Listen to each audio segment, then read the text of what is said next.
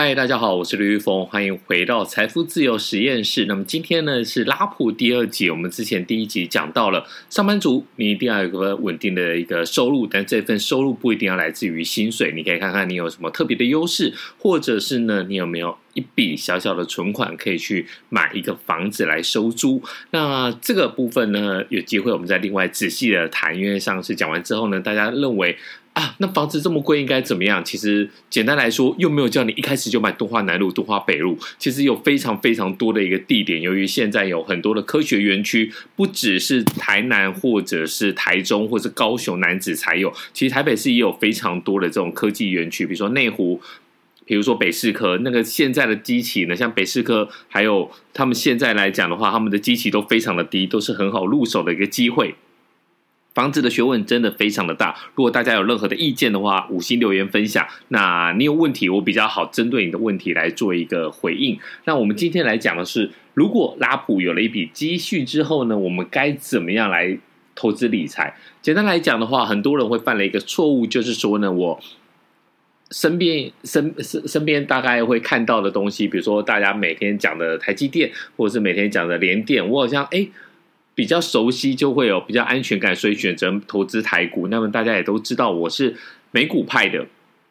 台股这边的话，我就是做一些短进短出啊，就是忍不住看到一些股票真的是涨太高了，进去放空踹个两脚，或者是呢，像我之前有提到了，我买了非常多的一个钱柜，因为我认为疫情大概就是这样，什么意思？疫情已经有个考古题了嘛？那么之前爆发的时候，大家很慌张，然后接下来 Delta 病毒的变异，大家会觉得哇，世界末日。但是后来会变怎样吗？也还好。其实以一个流病流行病学的角度来讲的话，你把这个宿主，就是说，比如说这个病毒，像之前的 Delta，像一开始的原始的这个 COVID-19 来讲的话，COVID-19 的，如果你这个病毒把你的宿主，就是呃染疫的这一个人确诊者给杀死了，对这个病毒有什么好处吗？病毒。也会跟着死亡啊，所以呢，现在其实 Omicron 来讲的话，应该有可能会在科学上的解释，那它会变成说它的传染力变得更强，但是呢，它的杀伤力会降低。所以呢，简单来讲，就是说或许有机会可以达到人类全体免疫。那这个东西我们就交给科学家去验证。我们就是把疫苗打好打满，然后呢，就让事情发生。我觉得。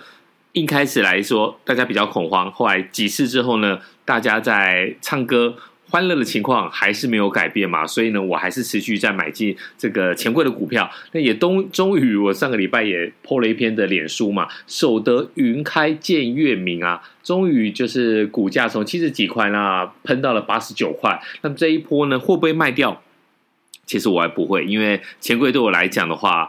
嗯，我觉得它应该是一个长期投资一个好的标的。那么过去这几年来，他们每一股的配息就是六块钱嘛。那如果你有买一张股票，一张股票有一千股，一千股乘以六是多少？就是六千块。所以呢，如果你有很多很多很多的钱柜，那或许这也是你一个财富自由的一个可行的一个发展。那么很多人会觉得说，这种资利率高的股票呢，就是有一个特殊的优势。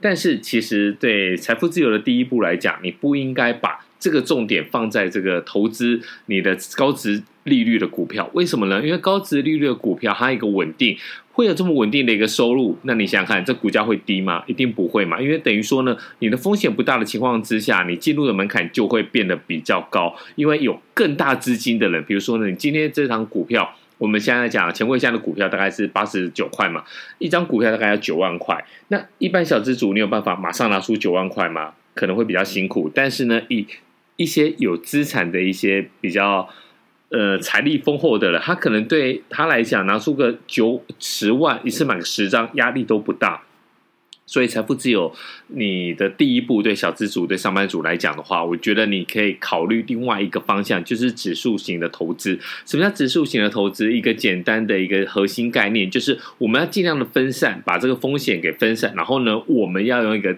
最低的一个费用率去赚取市场的全报酬，什么意思？我不要去单押个股，单押个股的情况呢，你可能高高低低，高高低低，你的波动率会太大。我要保险，为什么？因为我们现在还没有那么多的资本去进行冒险，所以呢，如果比如说在台湾，你买零零五零加上零零五一，那你大概已经就是包含了整个市场的百分之八十几了，八十五趴、八十六趴，那你就可以把这个风险分散在全市场。比如说像之前，哎，台积电很好，帮，我们就拉上去了。那去年其实台积电表现比较弱势的情况之下，零零五一它是一个比较。扣除前面百五十大嘛，那后面可能一些中小型的一个企业，它的表现也是异常的活泼，你就会赚到这一块。所以如果你想要投资台股的话，那么零零五零加零零五一，其实我觉得差不多了的。那如果你真的觉得说哇不行，我连这个上柜的也部分也要买的话，那你就再去找一个比较适合你的一个呃。上柜指数追踪上柜指数的 ETF，但是我真的觉得你的第一步不用那么复杂，所以我不告诉你要买哪个上柜的指数，我们就是让你买零零五零加零零五一，这个就非常的非常的足够。那你会觉得说，哎，以前呃零零五零好像一张才五十几块、五十六块，那你现在已经一百四十几块了，哇，一张要十四万，会不会很多？你可以买零股，你可以不用买到那么多嘛。那其实真的不用怕高点，因为。高点或低点都是要时间过后才会知道，所以你就是买零零五零，然后搭配零零五一，不管是呢大型股，比如说台积电涨得很高，或者是零零五一里面的一些权重的个股也涨得高，那这个部分对你来讲都是会有一个保护。那另外一部分呢，就是美美股，美股的话一直是小峰非常琢琢琢磨的一个部分嘛。那这个美股的部分，我们先跟大家分享一下，就是。很多没朋友听了我的 podcast，然后被我推坑成功，就想要去开 First Trade。但是我知道很多的人其实都是隐形富豪，也听到我跟他们讲了，如果你的资金部位呢是超过五十万美金，现在五十万美金大概是一千四百万的台币，如果你是超过这个数字的话。然后你又不打算这个短进短出冲来冲去的话，其实付委托是一个好的选择。所以呢，我后来发现我身边的朋友都是比较多的有钱人，那他们都问我说：“那付委托的话，我要怎么跟我的营业员来谈这个手续费或者是我的低消？”那我的部分上我我的这个资产部位大概是多少？我发现很多的好朋友都有听过了。那如果没有的话，我也不打算在这一集讲，你往前去追好吗？往前去追好。那在有了这个投资部位来讲的话，我拿到的一个复委托的一个低消是多少钱？是十五块美元。就是呢，如果我今天买不到十五块美元的话，我就是要付十五块美元。所以我大概每一次进出就是一万块美金，一万块美金来买。那大概乘下来的话，大概也是二十五块、二十四块美元左右。我觉得，哎，这是比较划算的。你不要说，哎，我今天就是兴致一来，我买个一股迪士尼，结果呢，嗯。我竟然也要付到十五块美元，那这样子来算起来，其实这个费用率就有点太高。好，但如果说你是超过十五块美元，就像我刚才跟你讲的，你大概就是买一一万美元的话，那它会怎么算呢？它的手续费是用百分之零点二，那百分之零点二的话，就是比如说，如果我这样算下来，比如说我买这总共的股数算下来，然后乘以百分之零点二是高于十五块美元的，那我当然就是用这一个呃数字来跟我 charge。那如果是低于十五块美元的话，那低低消就是最低消费嘛，他就会跟我 charge 十五块美元，所以呢，十五块美元大概四百五十块台币，我觉得也不会太贵啊。那付委托有一个好处就是说呢，它没有这个保管费，所以你就是买卖的时候有手续费，我觉得这是比较好的。那很多的朋友会不小心去。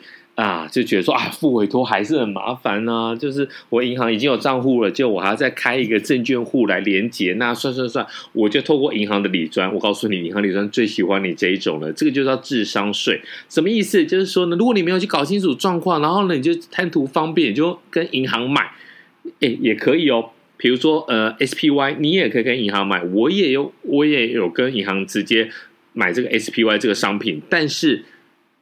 我为什么买？我不告诉你。但是你千万不要做这件事情的原因是，你不只是买卖都要付这个手续费，你知道吗？你这个 SPY 的个股，你放在他那里，你还要付保管费。我的老天鹅啊！你到底到底帮我们做了什么？你帮我们顾着这个 SPY 的个股吗？或者你帮我用眼睛盯着？所以呢，其实我当初也知道，但是。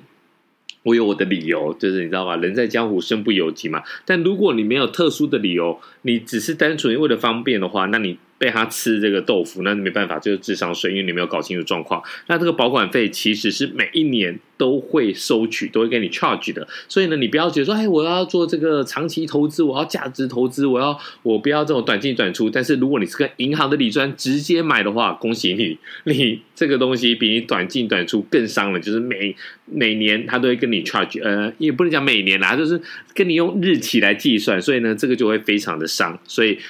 今天来总结一下，不管是要买台股或是买美股，你都可以挑一个好的选择。台股的话就是零零五零加零零五一，美股的话就是市场的这种大大呃整个全市场的指的 ETF VTI 啊，这个就是一个很好的一个起步。也希望拉普可以听到这两集之后呢，就很快的财富自由。好，那我们下一集节目再见喽，拜。